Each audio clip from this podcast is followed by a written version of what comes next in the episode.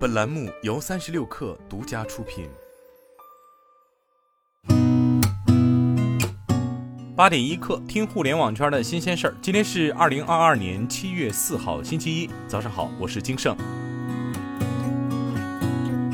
据财联社报道，针对新疆麦趣尔集团股份有限公司生产的纯牛奶检出丙二醇问题，新疆维吾尔自治区市场监督管理局高度重视，第一时间联合昌吉回族自治州市场监督管理局、昌吉市市场监督管理局组成调查组入驻企业开展执法检查，督促企业立即停止纯牛奶生产，及时下架、封存、召回不合格产品。经初步调查分析，麦趣尔纯牛奶中检出丙二醇为企业在生产过程中超范围使用食品添加剂香精所致。目前，市场监管部门已对麦趣尔公司超范围使用食品添加剂违法行为立案调查。案件查明后，市场监管部门将依法予以严肃处理，并及时向社会公布处置情况。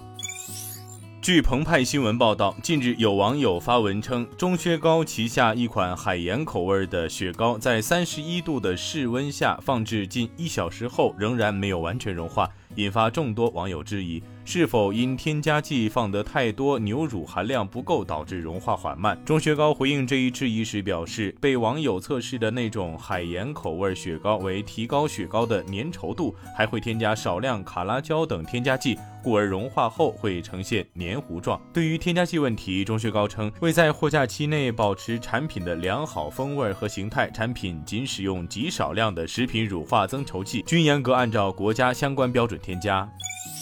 据财经网报道，针对小鹏 P7 雨天出事故，安全气囊没有弹出一事，小鹏汽车相关负责人表示，经过现场勘查和实车检测，事故车辆于雨天行驶时意外撞向路肩及防护栏后，车辆旋转。导致车辆前端受外剪切力而前端受损，成员舱完整。从外观看，纵梁无明显受损，前防撞钢梁完好，正面未受到大力冲击，属于拉扯导致断裂掉落。初步判断属于撞击力度未达到气囊弹出要求。小鹏 P7 车主杨先生未能认可该分析结果，并提出无偿置换新车和相关赔偿的诉求。在杨先生同意对车辆进行检修后，我们愿意提供气囊供应商的更为详尽的检。检测报告，同时愿意配合客户寻找具备资质的第三方检测机构，对车辆气囊安全系统进行检测，尽可能的满足客户的合理诉求。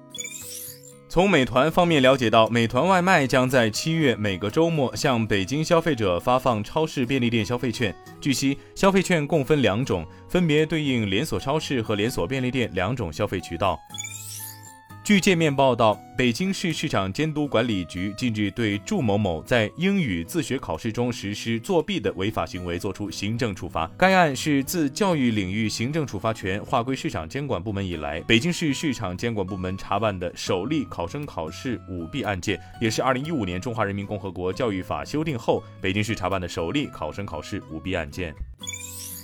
三十六氪获悉，据艾特斯拉中国充电团队微博消息，截至目前，特斯拉在中国大陆已建设开放一千两百多座超级充电站，七百多座目的地充电站，覆盖三百七十多个城市及地区。据极微网报道，苹果 iPhone 十四系列的大规模生产已经开始，但首批九千万台的目标出货量已经减少百分之十。对此，天风国际证券分析师郭明基在社交媒体上发文表示。传闻中，台积电的 iPhone 十四订单减少百分之十，与其调查不一致，并维持苹果 iPhone 十四系列今年下半年的出货量预测，及零部件和 EMS 分别为一亿台和九千亿台。今天咱们就先聊到这儿，我是金盛八点一刻，咱们明天见。